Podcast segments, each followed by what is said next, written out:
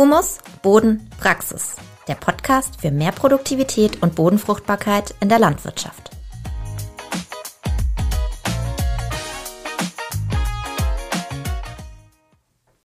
Hallo und herzlich willkommen zur dritten Folge von Humus Boden Praxis, eine Podcast-Produktion von Wir Landwirten und dem Naturpark Schwarzwald Mitte Nord. Heute sprechen Paul Hofmann und ich, Patrick Elsner, über das Thema Humustheorie, neue Humustheorie. Dafür haben wir uns zwei Experten eingeladen. Das sind zum einen Gernot Bodner, das ist ein, einer der führenden Bodenwissenschaftler in Europa. Er selbst unterrichtet und lehrt, forscht an der BOKU Wien. Und dazu noch Lukas Kohn. Er ist auch Bodenwissenschaftler, Berater für Nährstoffe im Boden und ähm, uns heute beide per Zoom zugeschaltet. Für euch noch als Hörerinnen und Hörer, wenn ihr das jetzt die erste Folge ist, die ihr aus unserer Reihe hört, dann schaltet nochmal zurück auf unsere allererste Folge, die Pilotfolge. Da erklären Paul und ich, ja, wie wir auf dieses Thema gekommen sind, was wir mit der Podcast-Reihe so zu, äh, vorhaben. Und jetzt geht es aber weiter mit dem Thema Humus. Paul, wie sollen wir denn am besten in dieses komplizierte Thema einsteigen? Ja, unser oder das wissenschaftliche Verständnis davon, was eigentlich Humus ist, hat sich ja im Laufe der letzten Jahre enorm gewandelt. Und ich würde gleich zum Einstieg mal interessieren, wie habt ihr noch vor einigen Jahrzehnten über Humus nachgedacht und wie denkt ihr heute darüber nach? Was hat sich da grundlegend geändert oder was sind die neuen Erkenntnisse, die eure Arbeit und eure Forschung beeinflussen? Gernot, magst du vielleicht beginnen?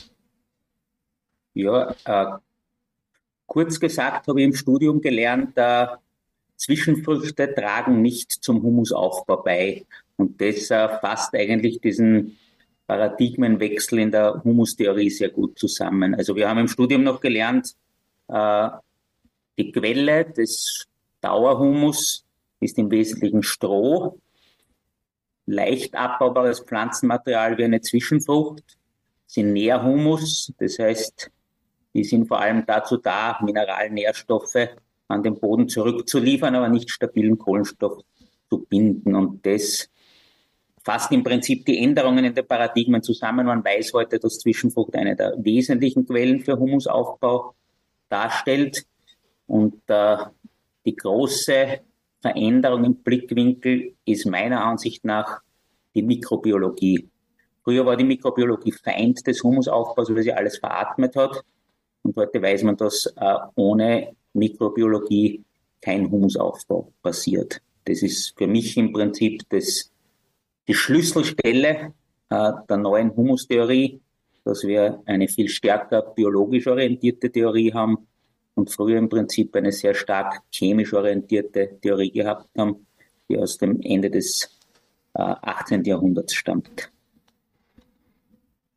Lukas, hast du da noch was hinzuzufügen? Wie hat sich das, also was ist dein äh, ja, also für mich eigentlich ganz genauso. Ich, also ich war auch, ich habe ja auch irgendwann noch meine wirtschaftliche Ausbildung gemacht. Das ist jetzt äh, ja noch gar nicht mal so lang her. Das ist irgendwie 10, 15 Jahre ähm, zurück und da habe ich das auch so genauso gelernt mit äh, Dauerhumus und Nährhumus, ähm, möglichst viel Ernterest auf dem Feld belassen. Dann wird äh, Humus aufgebaut, am besten, wenn da viel ähm, holziges, ligninhaltiges Material da ist und dann ähm, wird das im Boden, wird das dann immer kleiner zersetzt, bis das dann irgendwann so klein ist, ähm, dass es nicht weiter abgebaut werden kann. Und ähm, das ist dann der Dauerhumus. So, ähm, das war mal der Konsens. Ähm, nur sieht man halt vielerorts, also dazu braucht man eigentlich noch nicht mal eine wissenschaftliche Untersuchung, weil man sieht ja auch vielerorts auch in Österreich da, wo, wo ähm, Felder sind, wo, wo nur Körnermais angebaut wird und wo ja eigentlich extrem viel Erntereste zurückbleiben, jede, Jahr für Jahr. Ähm, da findet kein Humusaufbau statt, sondern Abbau. Also ähm, sieht man alleine da dran schon, ähm, dass, es, dass diese Theorie halt keinen Sinn macht und ähm, die wurde ja auch in der Wissenschaft jetzt widerlegt. Und ähm, genau das, was halt Gernot sagt, äh, Mikrobiologie spielt eine große Rolle. Das ist so ein Aha-Effekt, den wir jetzt halt haben.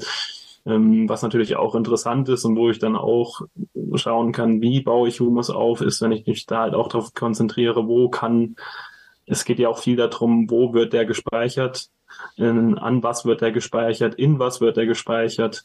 Und da ist halt noch sehr viel Potenzial nach oben äh, an, an viel, vor allen Dingen viel, an vielen Ackerflächen so. Mhm. Also genauso habe ich es auch gelernt. Ich glaube, ich habe zwischen 2007 und, 2000, und 2011 studiert. Und genauso wie du es gerade besprochen hast, wurde mir die Humus-Theorie damals vorges äh, vorgestellt. Ähm, ich fand du, hast, ja, du hast knapp die neue Theorie verpasst, die ist nämlich in einem Nature-Artikel 2011 veröffentlicht worden. Auch wenn es natürlich ja, ich, ich, ich, ich denke denk häufiger an meine Jugend und dann denke ich, da habe ich was verpasst und war zu früh. Vielleicht wäre ich auch eher so ein richtiges 80s-Kind geworden. Aber ähm, darum, äh, ähm, zurück zu, zum Humus. Mich würde da also das mit dem Mais, das ist ja auch etwas, was gerne erzählt. Ja, hier der Mais und das ist eigentlich so der klassische, ja, ähm, Beispiel, um Humus aufzubauen, aber da würde ich jetzt gleich blauäugig mal reinfragen. Du hast gesagt, ähm, da wird eher Humus abgebaut. Und wie, wie erklärt sich das jetzt durch die neue Humustheorie? Ja. Also es gibt zum Mais ein sehr interessantes Experiment aus, aus Australien, das genau das angeschaut hat. Die haben äh, einen wirklich langjährigen Versuch gehabt, wo Ernterückstände abgeführt worden sind und Ernterückstände am Feld geblieben sind. Und man hat natürlich angenommen, dadurch, dass Ernterückstände am Feld bleiben, gibt es Humusaufbau. Und das äh, ist irgendwie nach 20 Jahren nicht so richtig angesprungen.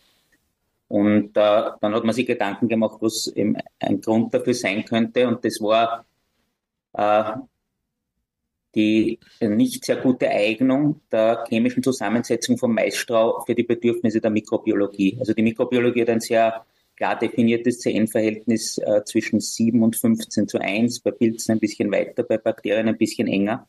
Und das Maisstroh hat einfach ein viel zu weites CN-Verhältnis gehabt.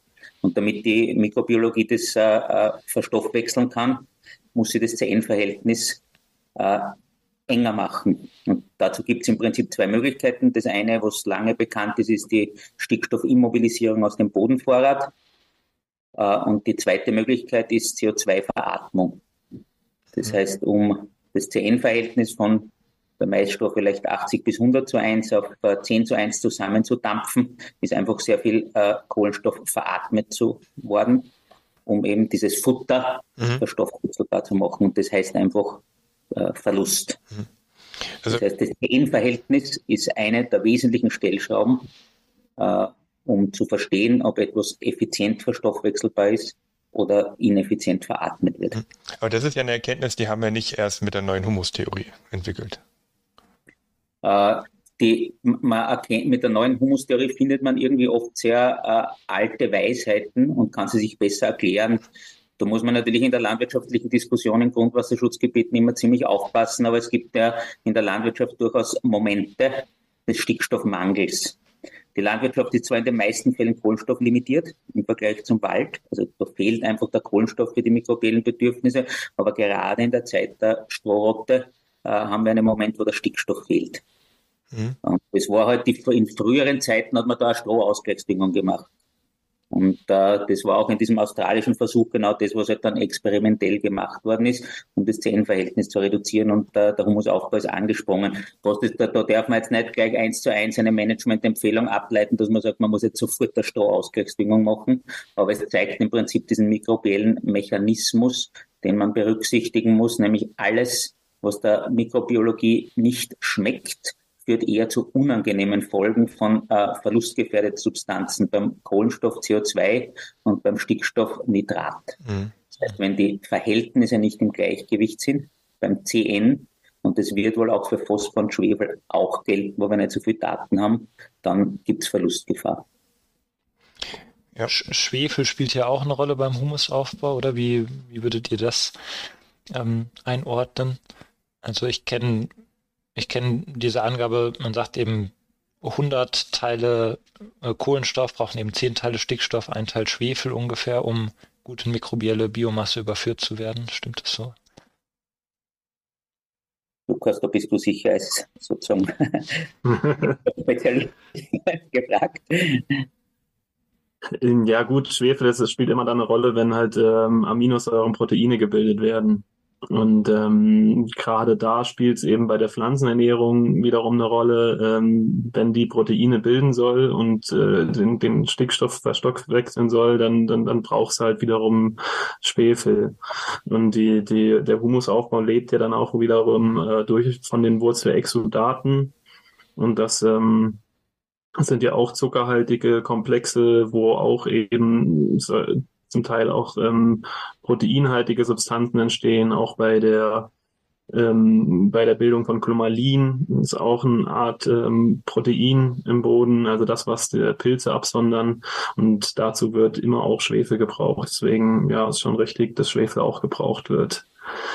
Ähm, ich wollte noch mal gerade äh, darüber sprechen, ähm, diese Ausgleichsdüngung bei, ähm, bei Ernteresten, um das CN-Verhältnis anzupassen.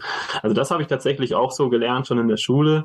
Ähm, Problem ist halt, sehe ich dann immer nur in der Praxis, ja, ähm, dass dann halt keine Kultur angebaut wird. Ja, wenn ich dann eben hergehe und habe dann einen Weizen, wo ich das Stroh auf dem Feld lasse und bringe dann ähm, einen Enddünger, sei es organisch oder mineralisch, äh, auf das Feld, dann heizt sich natürlich das Ganze richtig an, dass das abgebaut wird. Und ähm, wenn ich dann aber bis zur nächsten Kultur, bis es da, ja im Worst Case äh, bis zum nächsten Frühjahr dauert, dann ähm, macht die Mikrobiologie, die, die abbauende Mikrobiologie, die ich dann habt, die zersetzende Mikrobiologie, die macht dann weiter, auch wenn eben die, also wenn wenn, wenn die Substanz abgebaut ist, macht die trotzdem weiter. Und dann geht die in, oft an die organische Substanz ran, an den Humus sozusagen. Und ähm, das kann dazu führen, dass eben kein Humus aufgebaut wird. Also da muss ich schon schauen, so mein Verständnis eben, dass ich, dass ich dann schon Bewuchs auf das Feld bringen, um eben die Ernährung, wie sie eigentlich sein sollte, eben über die Wurzel ähm, sicherstellen kann.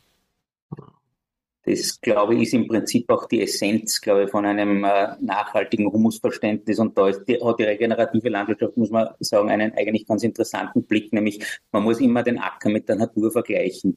Und einer der wesentlichen Unterschiede von einem Acker zur Natur ist, dass in der Natur äh, meistens irgendwas wächst. Nämlich sobald die Wachstumsfaktoren da sind, hat man vegetativ wachsende Pflanzen.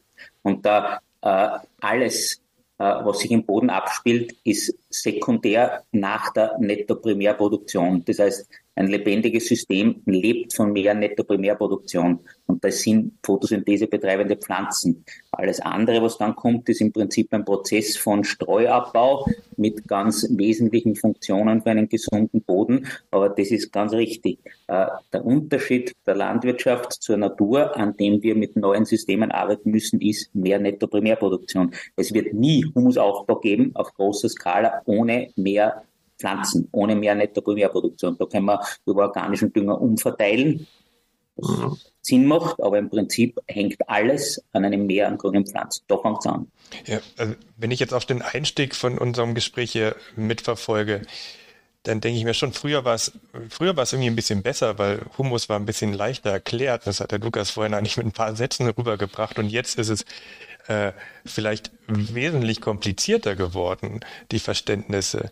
Ähm, also es ist nicht komplizierter geworden, man hat vielleicht eher mehr ein Bewusstsein dafür geschaffen. Es ist komplizierter und das, was wir uns als einfach hergeleitet haben, ist nicht so.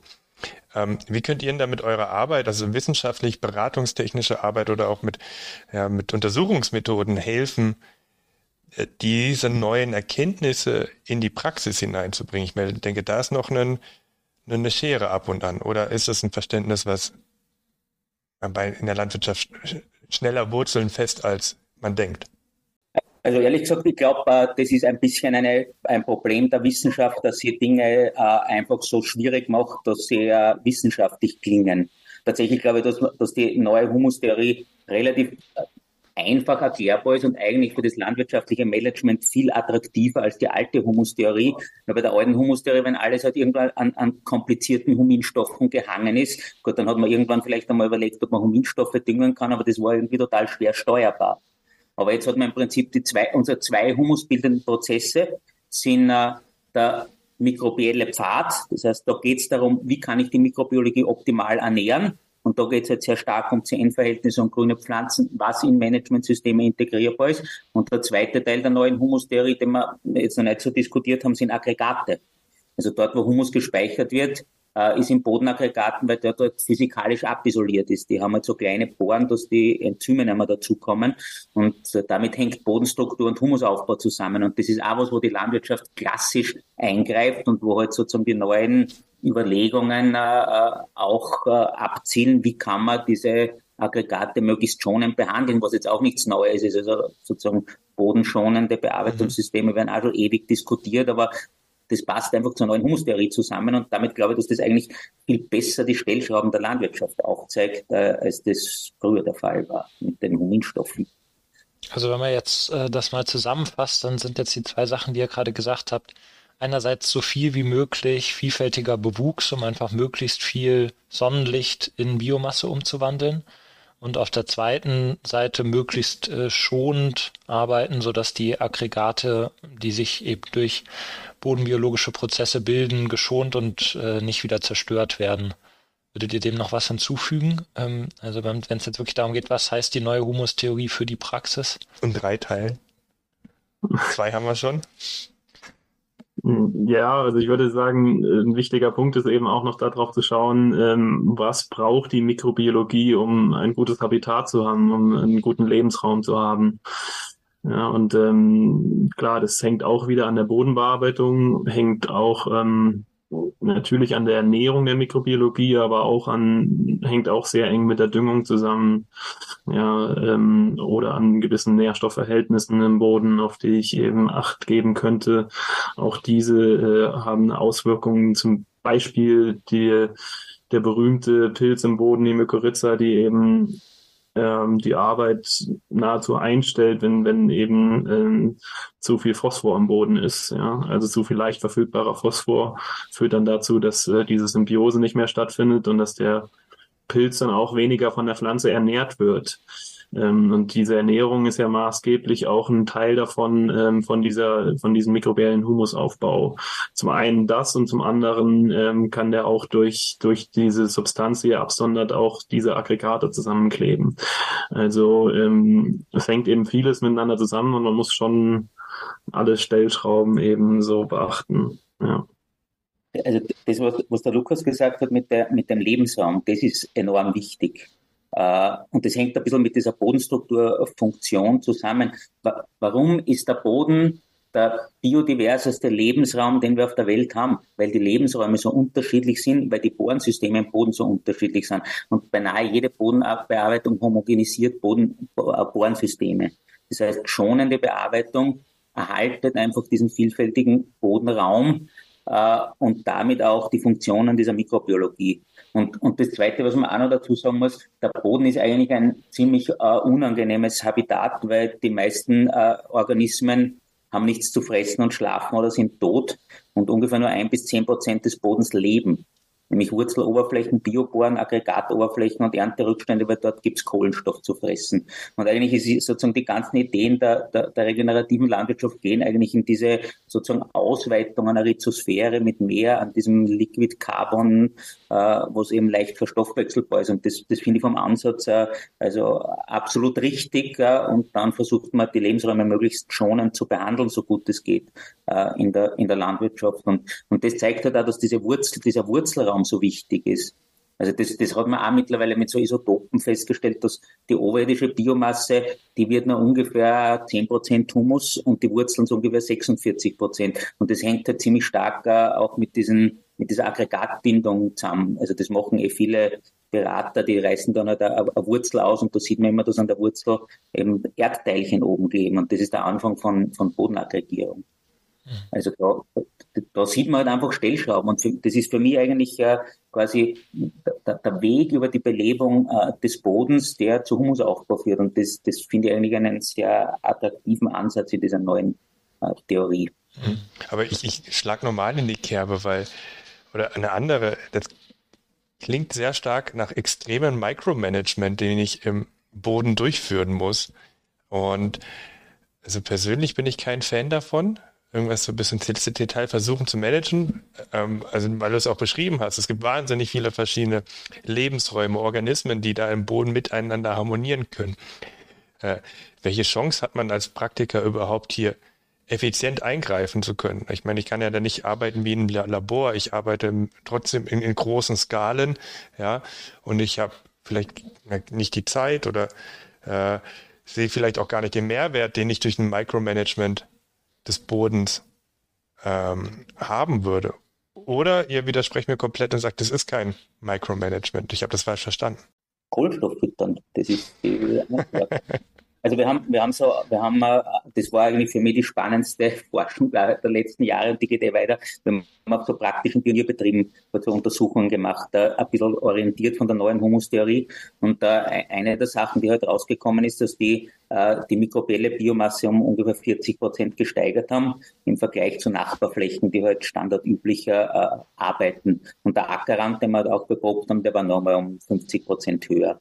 Aber, aber das zeigt, und, und diese Betriebe, die haben alles Mögliche gemacht. Also da waren halt regenerative Direktsaatbetriebe, Biobetriebe mit weiter Fruchtfolge, aber im Prinzip haben alle mehr Kohlenstoff hineingebuttert und vor allem eben diesen flüssigen Kohlenstoff. Und dadurch, dass halt das Ganze, das, das, das, das, an, wo das hängt, ist das Kohlenstofffutter. Das ist das Limit. Weil halt auf einem Acker immer neue einjährige Pflanzen etabliert werden müssen und der ist nicht immer grün und denen ja Versuch in Richtung Immergrün zu gehen, was viele, viele Umsetzungsmöglichkeiten gibt, das hat der, das war der Trigger. Man sicher gibt es noch Feintuning mit, mit biodiversen Pflanzen und einzelnen Arten, die vielleicht irgendwas spezifisch triggern, aber sozusagen das Kohlenstofffutter ist die triviale erste Antwort. Mhm. Ganz kurz, Zwischenfrage. Flüssiger Kohlenstoff ist die haben keine Zähne, die Viecher. Die müssen Enzyme ausspucken, äh, um äh, komplexere Kohlenstoffe in äh, ganz kleine Moleküle mhm. zu zerlegen, die wasserlöslich sind. Äh, das kann man, das ist auch eine Vielzahl von, von, von Stoffgruppen. Eben, das hat der Lukas eh schon vorher gesagt. Das sind in erster Linie so Wurzelexudate, was Zucker, organische Säuren und Aminosäuren und dann halt noch kleinere Stoffgruppen sind. Aber die sind nicht so klein, dass sie im Wasser gelöst werden und die kann man eigentlich ziemlich simpel zusammenfassen über einen Wasserextrakt messen. Das ist eigentlich gar nicht High Science, sondern das ist eigentlich eine sehr einfache Analytik. Das ist nicht viel vom Gesamtkohlenstoff, das sind vielleicht ein bis fünf Prozent, aber das ist das, was halt schnell verstoffwechselbar ist. Also das, das, was eben vor allem an den Wurzelspitzen mhm. beziehungsweise hinter den Wurzelspitzen passiert, dass dort eben flüssiger Kohlenstoff durch die Wurzeln in den Boden kommt und dann von den Mikroorganismen weiter verstoffwechselt wird und dann dadurch eben verbunden wird mit der mineralischen Bodensubstanz, oder? Mhm. Genau, der ganze Kannibalismus, also diese, die, die Mikroorganismen haben ja auch so Schleimhüllen, damit mhm. es ihnen besser gehen, oder was der Lukas gesagt hat, das Glomalin, das sind auch mikrobielle Ausscheidungen, die im Prinzip in dieses in diesen flüssigen Kohlenstoff hineinspielen. Genau. Seit, seit ein paar Jahren weiß man ja auch, dass Pflanzen eben auch eigentlich gar nicht vegetarisch sind, sondern auch ganze Mikroorganismen essen können. Rhizophagie heißt das, glaube ich, in der Wissenschaft, oder? Ja, das ist manchmal ganz günstig, weil dann braucht man nicht so viel wieder neu aufbauen. Das ist im Prinzip auch das, was man ein bisschen bei der Stickstoffernährung diskutiert. Also, äh, ich meine, da bin ich jetzt nicht ganz tief im Thema drinnen, aber bei, bei Bäumen hat man ein bisschen deutlich mehr schon gesehen, dass die Aminosäuren in größerer Menge aufnehmen über die Ektomykorrhiza. Bei, bei einigen Pflanzen hat man das auch ein bisschen gesehen, das dürfte aber nur ein kleiner Teil sein, aber im Prinzip haben sie dann einfach einen energetischen Vorteil. Wenn du das frisst, was du dann eigentlich in deine Stoffgruppen schnell einbauen kannst, dann brauchst du nicht so viel Energie verschwenden, um das halt wieder neu zu synthetisieren. Ich hätte noch mal eine Frage zur schonenden Bodenbearbeitung. Da haben wir eben gerade schon mal haben das Thema angestriffen. Ähm, es gibt ja zahlreiche Studien, die sagen, wenn man sich das über mehrere Jahre anschaut, äh, die Minimalbodenbearbeitung, die führt eigentlich nicht zu einem Kohlenstoffaufbau, sondern die führt eher zu einer Umverteilung vom Kohlenstoff eben in die oberen Bodenhorizonte. Wie ist denn eure Haltung zu dem Thema? Grundsätzlich macht das für mich natürlich total Sinn zu sagen, so durch minimale Bodenbearbeitung stören wir die Mikrobiologie wenig. Das heißt, die kann wirklich ihrer Tätigkeit nachgehen im besten Sinne. Ähm, aber wie, wie erklärt ihr euch diese Studien, die dann sagen, mehr Kohlenstoff bringt es ja eigentlich nicht, sondern nur eine Umverteilung. Ja, also da gibt's ähm, also die, die Studien gibt's, das ist auch eine Metastudie, die dann eben zeigt, ähm, dass, dass, dass es so der Fall ist, dass es eher umverteilt wird. Ähm, nur liegt das dann daran, dass ja auch oft der Fehler, den man in der Praxis sieht, ähm, die Bodenbearbeitung wird reduziert, aber sonst wird keine weitere Maßnahme ergriffen. Ja, und ähm, wenn Bodenbearbeitung dient ja dazu, eine, eine, eine Gare zu schaffen. Ähm, die ist dann in dem Moment mechanisch geschaffen. Ich bringe Sauerstoff in den Boden. Ähm, ich, ich rege die Mineralisierung an. Und ähm, wenn ich diese mechanische Gare nicht mehr habe, dann muss ich die eben durch eine biologische Gare auch ein Stück weit ersetzen sozusagen.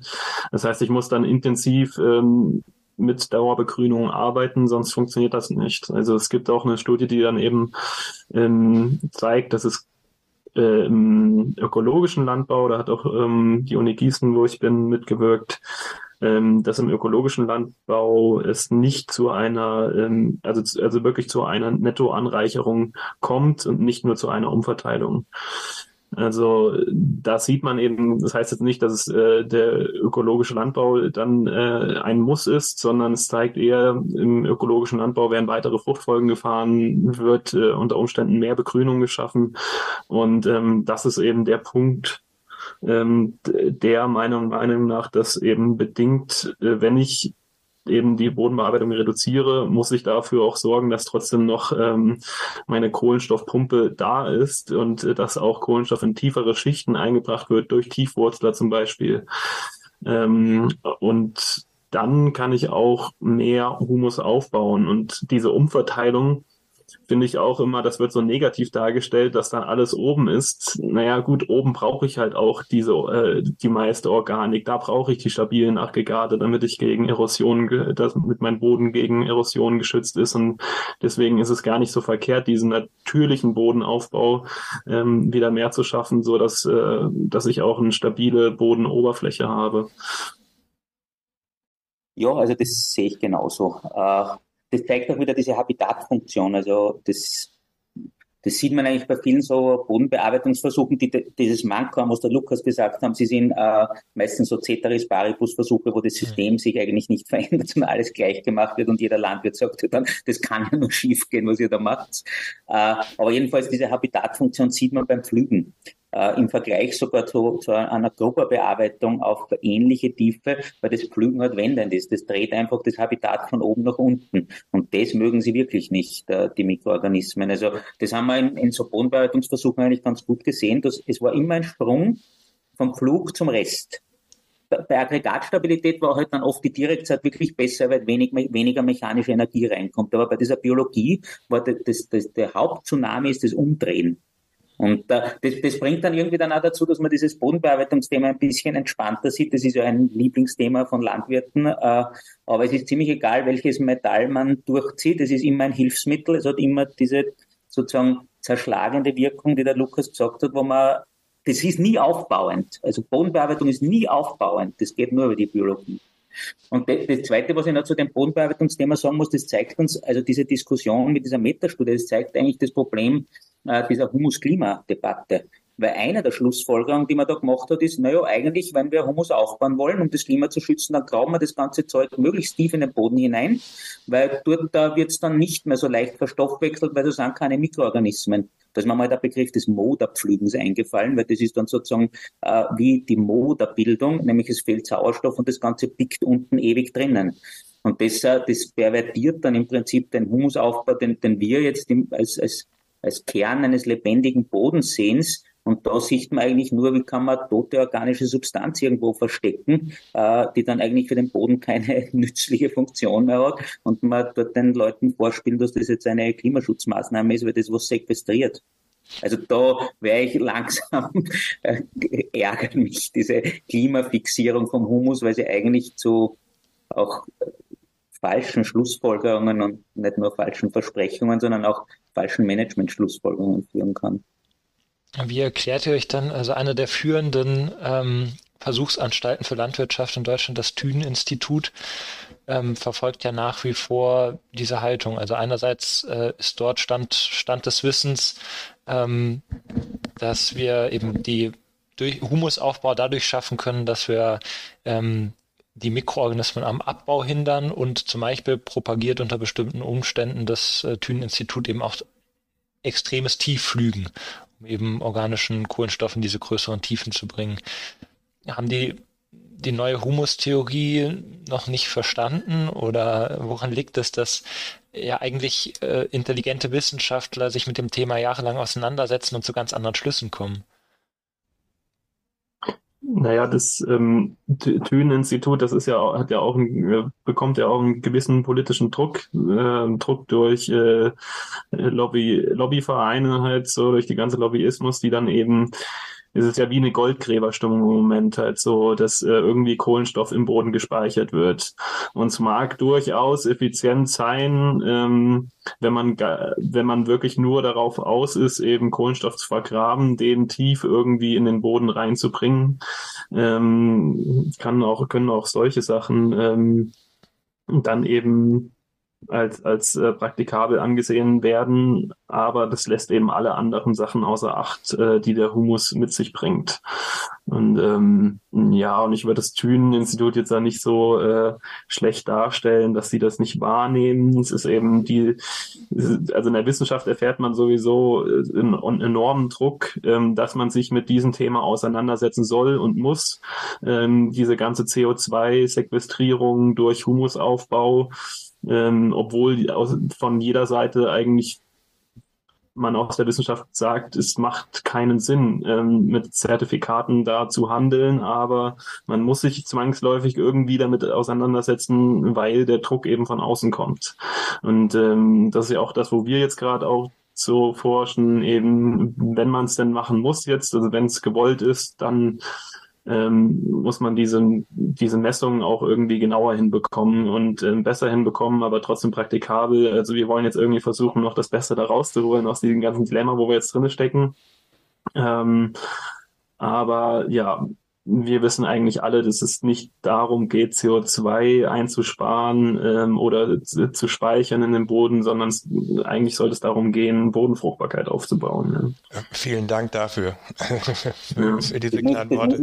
ja. ja, das muss man auch dem Düneninstitut aber lassen. Also äh, also das stimmt völlig, was du gesagt hast, sozusagen die, die Wissenschaft kriegt Geld für Klimaschutzforschung und CO2-Sequestrierung, aber es gibt von, von den dünnen Leuten extrem kritische Publikationen, äh, sowohl zu den CO2-Zertifikaten, da ist jetzt ganz neu 23 was rausgekommen, ja. das eigentlich extrem kritisch beurteilen und eigentlich auch tendenziell in diese Richtung besser Bodenfruchtbarkeit äh, als CO2-Sequestrierung gehen. Aber es ist ja klar, dass das, also das bei dieser, bei dieser Metastudie zum, zum, zum, zum Pflügen, das hat einfach die Pfluglobby gepressen und hat gesagt, das Düneninstitut sagt, wir sollen pflügen. Also wir also sind nicht, der Bauernverband ist nicht die Pfluglobby.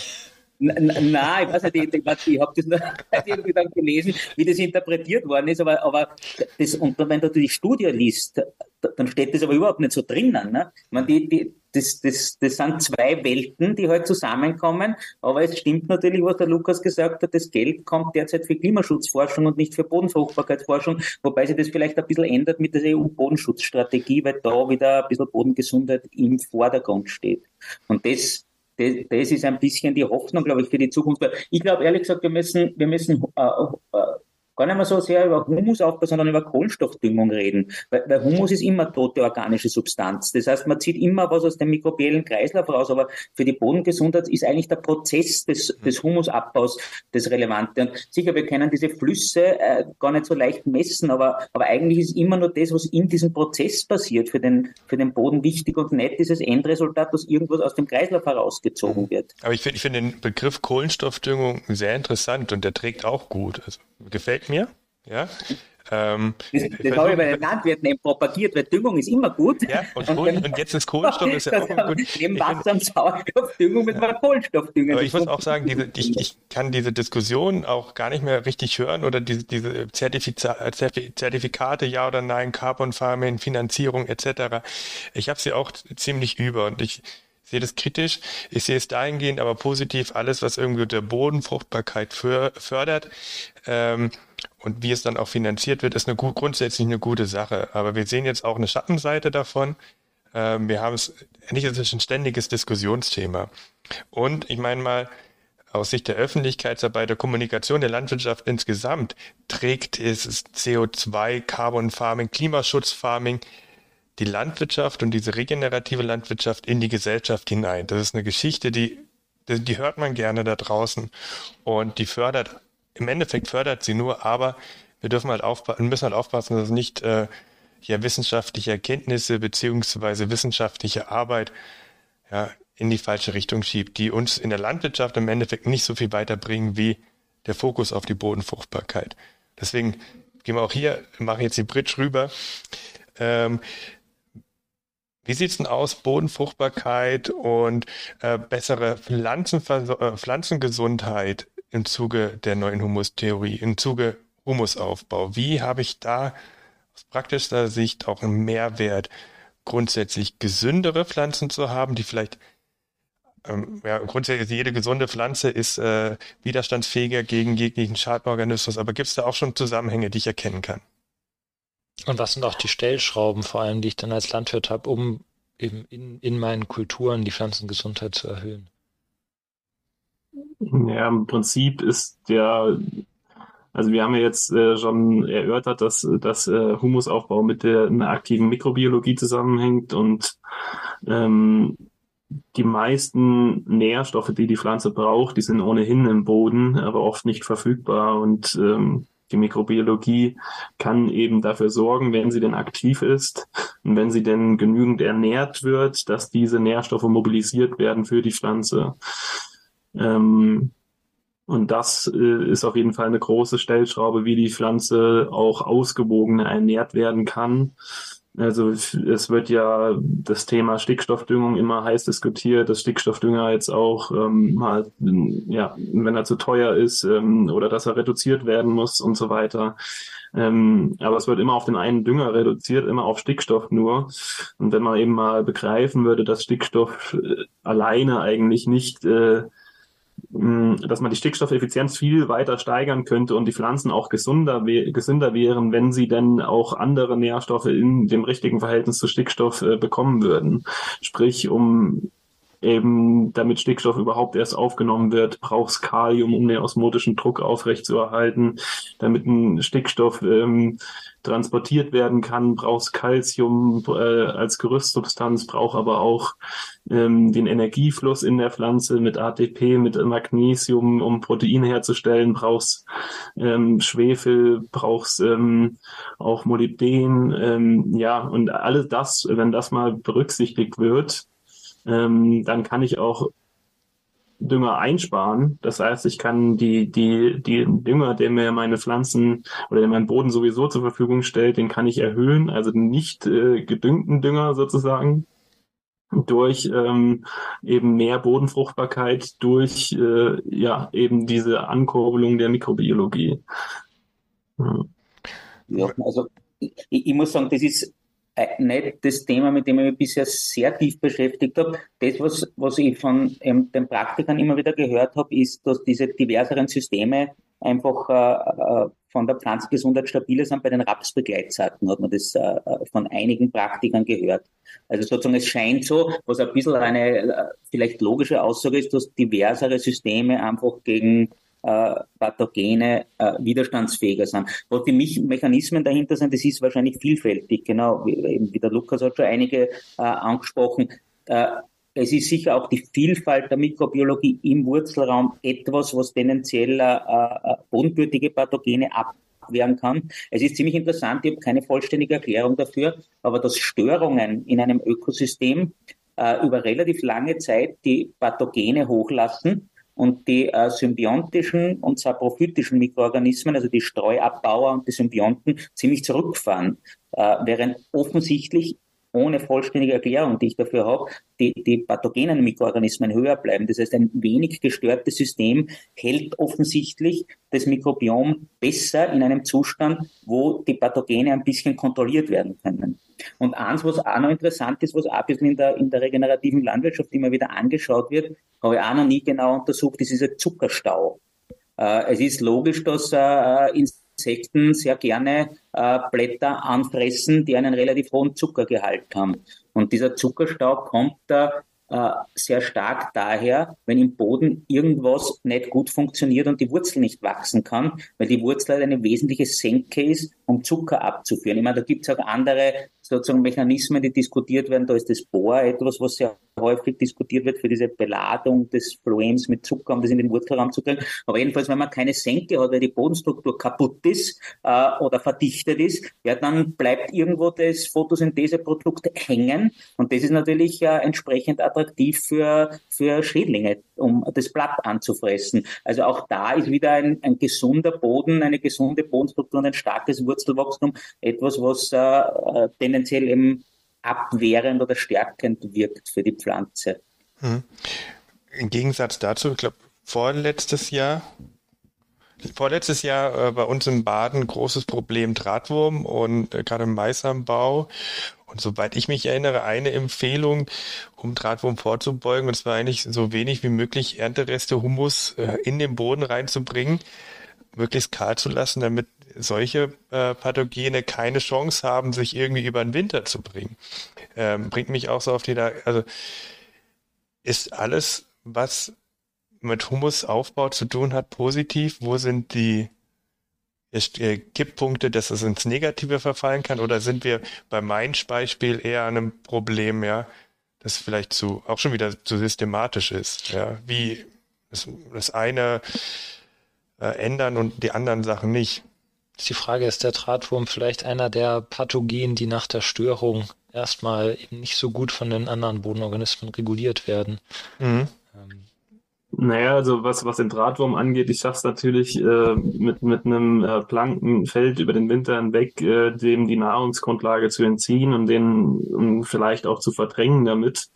Nur ähm, schaffe ich mir dann im Nachhinein vielleicht wieder andere Probleme, ähm, Krankheiten, die dann entstehen können, ähm, weil ich eben nicht mehr diese Vielfalt im Boden habe, weil ich mir eben auch diese Vielfalt äh, sozusagen zerschieße an Mikrobiologie, die ich dann eben wieder brauche, um Pflanzenkrankheiten Möglichkeiten zurückzudrängen ähm, und so weiter. Also ja, man muss immer das Gesamtbild betrachten und ich glaube auch so ein Drahtwurmbefall, wenn man den den bekommt man wahrscheinlich, das mag so sein, dass man den effizienter redu reduzieren kann mit äh, keinem Bewuchs, aber ähm, ich kann ihn auch genauso durch eine große Vielfalt im Boden auch zumindest zurückdrängen, vielleicht nicht in dem Ausmaß, aber ich kann ihn zurückdrängen und habe dann viele weitere Vorteile. Also das immer auf einen Schädling zu reduzieren, bestimmte Maßnahmen, ist auch nicht so zielführend. Ja, ja das, äh, ich glaube, man, man, man, man sucht oft irgendwo einen Schuldigen.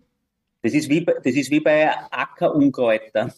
Äh, dass Ackerunkräuter in einem landwirtschaftlichen System sich ausbreiten können, weil es ein extrem gestörtes System ist, ist irgendwie logisch, weil die halt in einem gestörten System eine Nische finden, wo sie sich gut ausbreiten können. Und äh, das äh, sollte einem einmal nicht zu einer nicht nur zu einer sofortigen Abwehrmaßnahme führen, die für die Landwirtschaft sicher mal unmittelbar vielleicht notwendig ist, aber meistens sollte es auch helfen, darüber nachzudenken, äh, was der Grund ist äh, von im Prinzip so einer Massenvermehrung und wo man mit einem naturnäheren System vielleicht gegensteuern kann, dass das nicht immer geht und da die Landwirtschaft halt doch auch eingreifen muss als ein menschlich überprägtes Ökosystem ist auch klar. Aber man sollte zuerst einmal die Lebenszyklen und Wachstums- und Lebensbedingungen von diesen Indikatoren für ein Problem sich anschauen und erst dann das Ganze äh, wegschießen mit irgendeiner Schnellmedizin, die es halt gibt. Ja, ich würde gerne noch mal ein bisschen rauszoomen. Ähm, was sind denn die neuesten beziehungsweise vielversprechendsten Ansätze, die ihr gerade in eurer Arbeit verfolgt? Also wo habt ihr das Gefühl, also wo, wo brennt eure Leidenschaft gerade, könnte man noch fragen. Also ich habe gerade für mich ja die Stickstoff-Selbsternährung der Pflanzen entdeckt. Das, das ist auch was, was mit der neuen Humustheorie ein bisschen zusammenhängt, mit, nämlich mit dem Priming. Äh, ich habe mir, hab mir irgendwie gefragt, mit, so, mit, äh, wenn, was, mit, mit, mit, was? Mit Priming?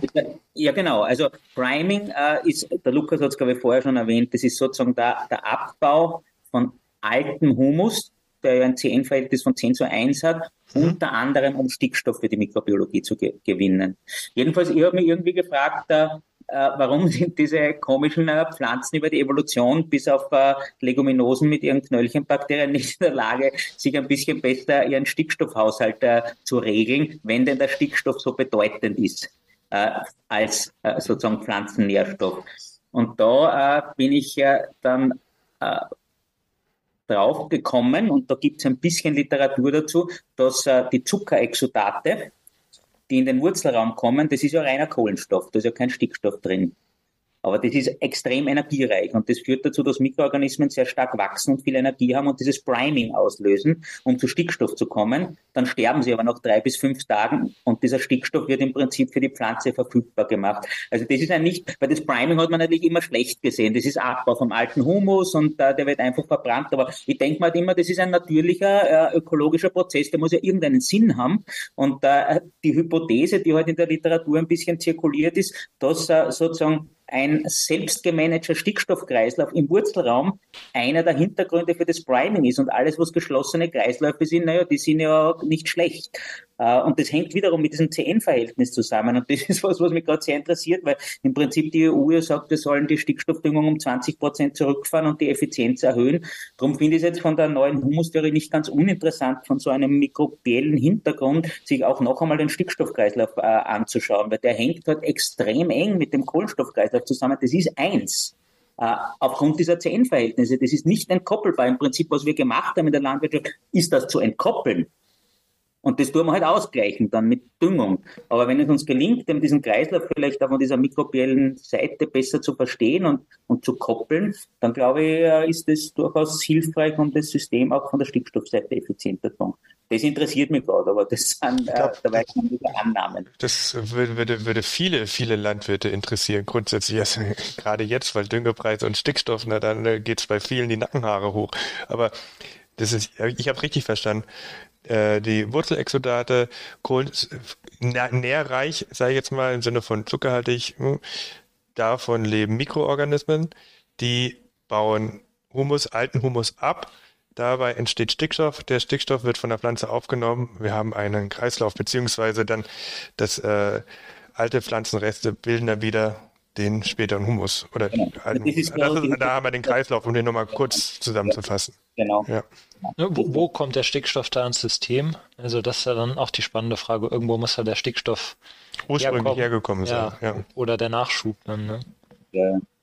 Also man, man muss natürlich das landwirtschaftliche System sozusagen dann immer im System betrachten. Solange wir quasi ein äh, offenes System haben, wo irgendwas über die Ernte weggebracht wird, muss man immer irgendwas irgendwann ergänzen. Das ist logisch. Also sozusagen auf der Systemebene wird eine spezialisierte Landwirtschaft, wo was weggebracht wird und die kein geschlossener Kreislauf ist, irgendwann was ergänzen müssen. Auch wenn es sozusagen diesen selbstmobilisierenden Kreislauf aus einem sehr großen Reservoir gibt, weil im Humus, wenn man sich das ausrechnet von einem CN-Verhältnis, das sind riesige Mengen von Stickstoff, die da gespeichert werden. Und es ist auch so, dass ein, ein Mineraldünger Stickstoff, der landet zu 50 Prozent im Humus.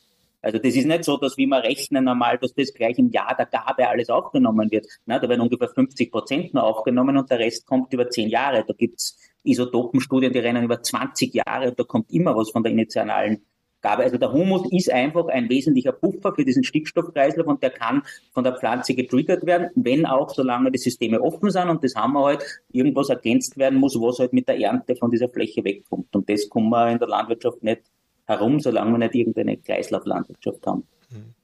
Ja, Lukas, was ist dein, ah, deine Highlight-Forschung oder deine visuelle äh, Lieblingsding gerade in der neuen Humustheorie oder im ähm, ganzen Zusammenhang? Ja, ja, also eigentlich, eigentlich habe ich ähm, ähm, zwei Dinge, mit denen ich mich auch gerne ähm, beschäftige oder Erkenntnisse, die ich eben halt über meine Feldversuche hier gewonnen habe. Das einmal auch, äh, was in Richtung äh, Thema Stickstoff geht, dass da eigentlich, habe ich so festgestellt, ist noch viel mehr möglich, als wir bisher machen, nämlich über den über die Stickstofffixierung von freilebenden Stickstoffbakterien oder auch vor allen Dingen die in der Symbiose mit Leguminosen stehen. Ähm, wir haben da einen Feldversuch mit, ähm, mit Ackerbohnen, wo wir eben sehen, wenn wir die Ackerbohne nicht ähm, als Monokultur anbauen, sprich immer eine Begleitsaat äh, dazugeben, die dann auch ähm, ein Stück weit stickstoffzehrend ist, ähm, hat die, wir haben da die Knöllchenbakterien gezählt und auch das Gewicht bestimmt und so weiter und haben dann festgestellt, dass über mehr als, also mehr als das Doppelte an Knöllchenbakterien äh, angesetzt wurde bei den Ackerbohnen, die nicht, ähm, die nicht alleine standen. Ja, also man sieht, die Leguminosen ähm, können noch viel mehr Stickstoff fixieren, als sie das, ähm, als sie das so tun. Also im Fall von Körnerleguminosen jetzt. Und ähm, das Potenzial kann man dann noch viel weiter nach oben pushen. Vielleicht auch nicht nur damit, vielleicht sogar auch mit, ähm, indem ich, also ich denke, es geht hauptsächlich daher, dass man eben auch das CN-Verhältnis äh, erweitert. Umso weiter das CN-Verhältnis ist, umso mehr wird ähm, Stickstoff fixieren die äh, Leguminosen über die Rhizopien wieder. Und ähm, das haben wir dann auch künstlich gemacht mit, mit Pflanzenkohle ähm, in einem Feldversuch und haben da auch nochmal ein, also ja, wir haben mit einem speziellen Gerät die Pflanzenkohle in 30 Zentimeter Tiefe eingebracht. Ähm, wir hatten so die Idee, wir brauchen einen Anreiz, dass die Wurzeln auch in die Tiefe ähm, mehr ähm, also die Tiefe mehr erschließen, dann auch ähm, Wasser, was eben in tieferen Schichten ist, auch erschließen können und so weiter. Und auch diese Flugsohle, die halt äh, jeder Landwirt irgendwo mal auf dem Feld hat oder fast jeder, dass die da auch ähm, schneller durchbrochen wird. Und deswegen haben wir den, die Pflanzenkohle so tief abgelegt und haben dann festgestellt, als wir eine Ackerbohne drauf angebaut haben, dass dann in dieser Pflanzenkohle alles voll mit Knöllchenbakterien war. Also in diesen Streifen Pflanzenkohle, die wir halt in, in 30 Zentimeter Tiefe eingelegt haben, äh, war es komplett voll mit Knöllchenbakterien. Und ähm, und da, da habe ich halt so das Potenzial begriffen, was wir halt noch haben, also wie viel man eigentlich noch weiter forschen kann, wie viel man noch modifizieren kann, eventuell, wenn man sich halt die äh, naturgegebenen ähm, Mechanismen halt, in die man die noch mehr aus, sich noch mehr ausprägen lässt. Ja. Mhm. Aber auf der anderen Seite haben wir dann nach den Ackerbohnen wieder ähm, N-Min-Messungen gemacht und haben festgestellt, ja, da ist kein N-Min da. Und in der Variante, wo die Ackerbohnen alleine standen, da hatten wir sehr viel N-Min. Ähm, dann fragt man sich, okay, wo ist der Stickstoff jetzt hin?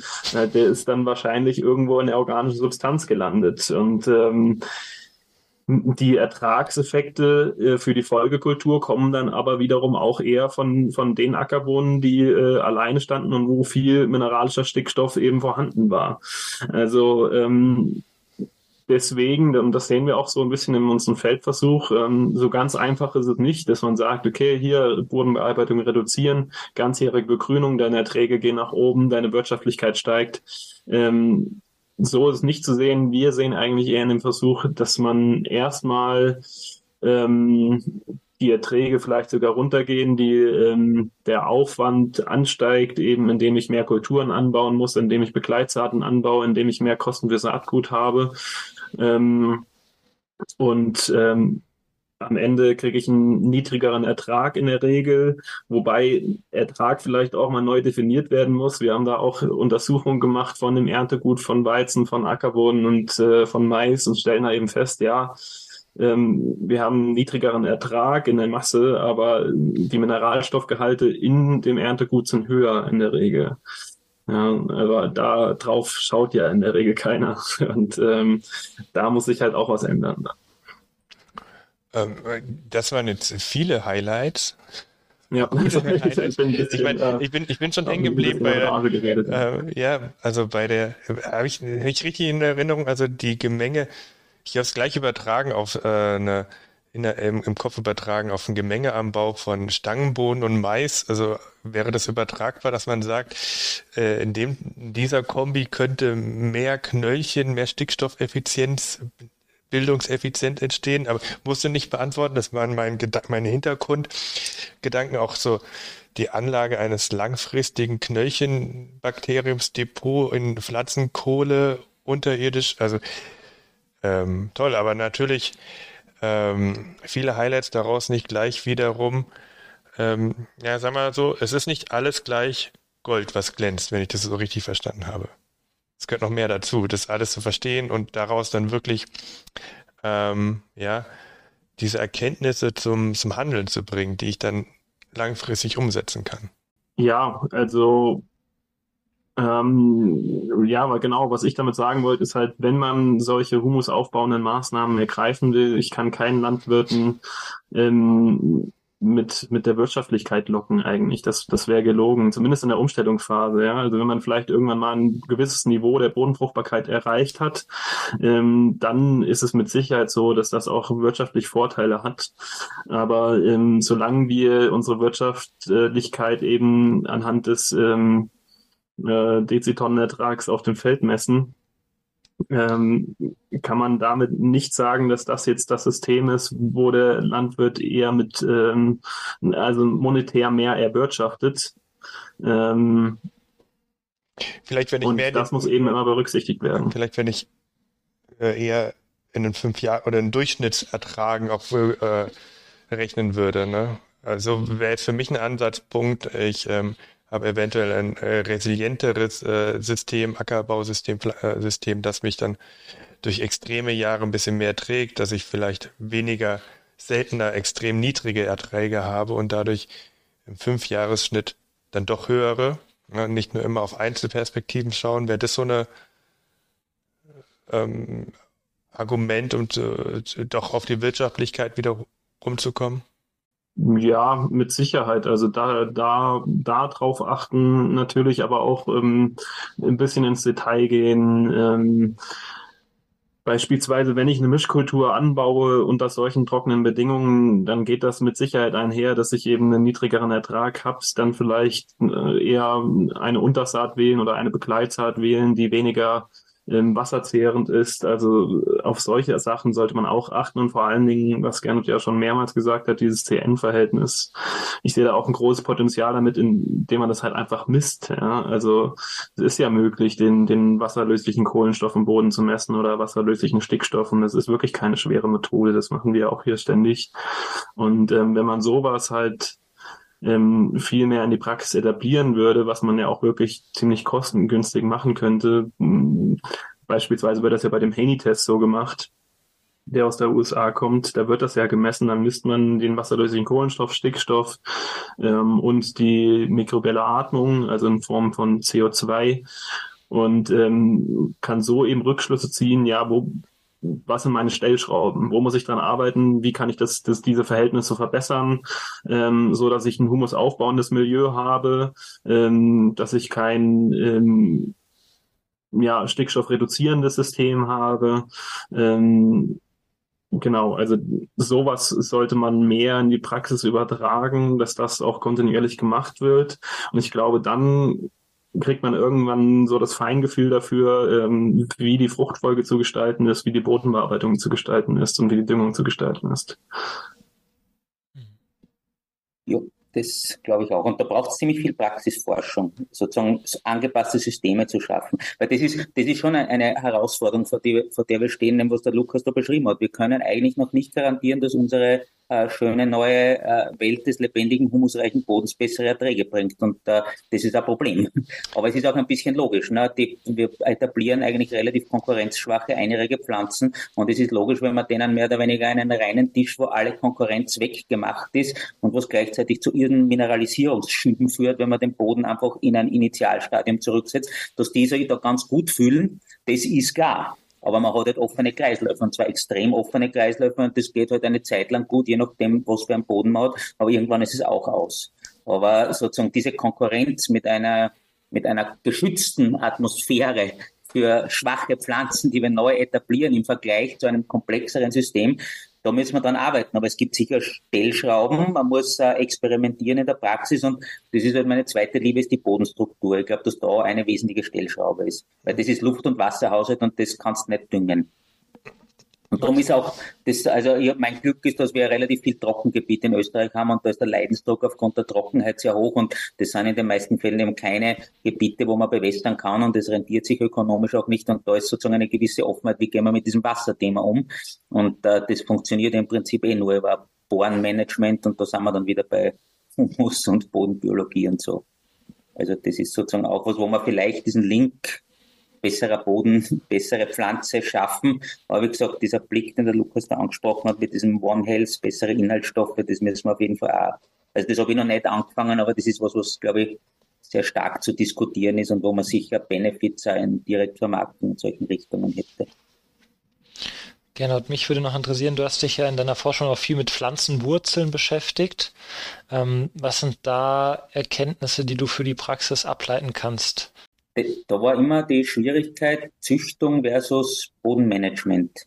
Weil ein bisschen war der Ansatz dieser Wurzelforschung, dass man quasi wurzelstärkere Genotypen herausbringt. Und das, das ist äh, das hat den, die, die eine Schwierigkeit, dass es eigentlich nicht ganz stringent so war, dass die alten Genotypen besser sind als die neuen. Sicher so Landrassen äh, mit extrem viel Bestockung, die haben schon mehr Wurzeln auch, äh, äh aber das ist nicht ganz so klar. Und äh, das zweite ist halt, dass für die Züchtung einfach diese Wurzelbonitur extrem schwierig ist und das ist immer noch weitgehend ungelöst. Und darum bin ich eigentlich, das hat mir dann wieder zu dieser Boden- und Bodenstruktur zurückgeführt, weil eigentlich wo immer in den meisten Fällen ist es darum gegangen, dass die Wurzel tief in den Boden reingeht und dieses Volumen ausnutzt. Und da weiß man, das waren ein paar so deutsche Forschungsarbeiten, die sehr stark so Unterbodensachen angeschaut haben. Und da hat man gesehen, dass das im Prinzip eine Bioborenfunktion ist. Die, die Wurzeln im der Boden kommen durch Biobohren dahin, weil da kannst du eh keine Bodenbearbeitung mehr machen auf 70, 80 Zentimeter. Das geht nicht. Das geht nur über die Biologie und darum glaube ich, dass im Prinzip die, die Wurzelforschung sozusagen äh, dahin führen soll, dass man wurzelstarke Genotypen für dieses Biotillage hat, die, die äh, quasi in den Unterboden graben. Und das haben wir halt eh bei den bekannten Kandidaten in der Zwischenfrucht mit Pfahlwurzeln. Mhm von einem Ölrettich oder einem Tillage-Rettich über einen Steingleb, wenn man was Überjähriges anbauen will, also alles, was gerade Röhren runter macht, in denen dann die Nachfrucht hineinwachsen kann. Und da gibt's ja auch spannende neue Kandidaten, wie, wie Spitzwegerich oder, oder Wegwarte und solche Dinge. Ja, spannend. Gut, wir kommen jetzt auch auf die äh, Stunde zu ähm, und das heißt auch auf die Zielgerade. Und an der Stelle frage ich immer, ob es noch was gibt, was ihr noch unbedingt hier loswerden wollt. Also ich glaube, eine, eine, eine wichtige Sache, was ich gelernt habe, ist, also ich, ich, dadurch, dass ich nicht Landwirt bin, sondern Forscher, äh, sehe ich mich immer noch als einen Bodenlernenden und die Schwierigkeit der Forschung ist, dass man viel zu wenig in der Landschaft herumsteigt und auf Ackerökosystemen. Und äh, ich glaube, wir müssen eben zurück zu dieser klassischen beobachtenden Naturforschung auch betreiben. Da lernt man extrem viel. Und gerade wenn wir sagen, der Boden ist jetzt doch gar nicht so einfach zu verstehen, da ist ja viel Beobachtungsforschung. Und darum glaube ich, dass dieser gewisse Trend zu der On-Farm-Forschung ziemlich äh, hilfreich ist für neue Erkenntnisse. Und zum Glück gibt es über dieses Leuchtturmbetriebskonzept der EU ein bisschen einen, einen Druck, Forschung auch in der Praxis zu machen. Da wird es wirklich spannend, weil da bist du halt vor unbekannten Systemen, die du interpretieren musst und kommst da äh, immer wieder drauf, wie viel, wie wenig du eigentlich verstehst von dem ganzen System. Aber gleichzeitig lernt man darüber. Und das war für mich eigentlich sehr anregend in den letzten mhm. Jahren. Mhm. Also für mich ist natürlich jetzt auch gerade aus der Runde noch wichtig, mit äh, der positiven, mit der guten Motivation rauszugehen, weil, ja gut, wir sind so ein bisschen ausgeklingt oder haben angefangen mit, ja, mit äh, CO, bitte keinen zusätzlichen Ertrag oder Gewinn durch CO2-Zertifikate. Ja, da waren wir uns relativ einig. Wir haben nicht direkt einen höheren Ertrag, äh, wenn wir mehr auf den Humus achten, diese Maßnahmen ergreifen. Das können wir uns auch einigen. Aber äh, ich glaube, künftig stelle ich auch die Frage für die Zukunft, brauchen wir höhere Erträge Fragezeichen, brauchen wir nicht, ist nicht viel wichtigere, sichere Erträge zu haben, effizientere Erträge, also Erträge, die nicht so stark davon abhängig sind, wie viel mineralischen Stückstoff, wie viel externe Energie muss ich reinstecken, wie viel Kreisläufe kann ich im Boden ausnutzen. Äh, das müsste ja eigentlich das Ziel sein der Forschung auch. Also nicht noch zu steigern, sondern auf Sicherheit und Effizienz zu bauen. Wäre das so eine positive Botschaft, mit der wir rausgehen könnten? Ja, also in, in der Wissenschaft nennt man, also wir nennen das Klimaresilienz, was du da so beschreibst, ja, dass man wirklich also ähm, eine Widerstandsfähigkeit hat gegen ähm, zum Beispiel extreme Witterungsereignisse, gegen wirklich lange Trockenperioden, ähm, dass man trotzdem immer wieder stabile Erträge hat. Ähm, da hat man natürlich auch viele Hebel in, in der Landwirtschaft selbst, aber ähm, was wir auch gar nicht so äh, sehr thematisiert haben, ist die Züchtung, ja, die natürlich da auch viel, wo da auch noch viel Potenzial nach oben ist. Gernot hat es eben gemeint, ja, unsere Pflanzen halt, die sind auf äh, keine Konkurrenzfähigkeit äh, hingezüchtet worden. Also auch was du eben gemeint hast mit, äh, mit ähm, Mais und Stangenbohne. Das war, da habe ich meine Bachelorarbeit so drüber geschrieben und da musste ich auch schnell feststellen, ähm, dass der Mais gar keine Kultur neben sich verträgt, weil er halt äh, Jahrzehnte hin dahin gezüchtet wurde, dass er als Monokultur steht.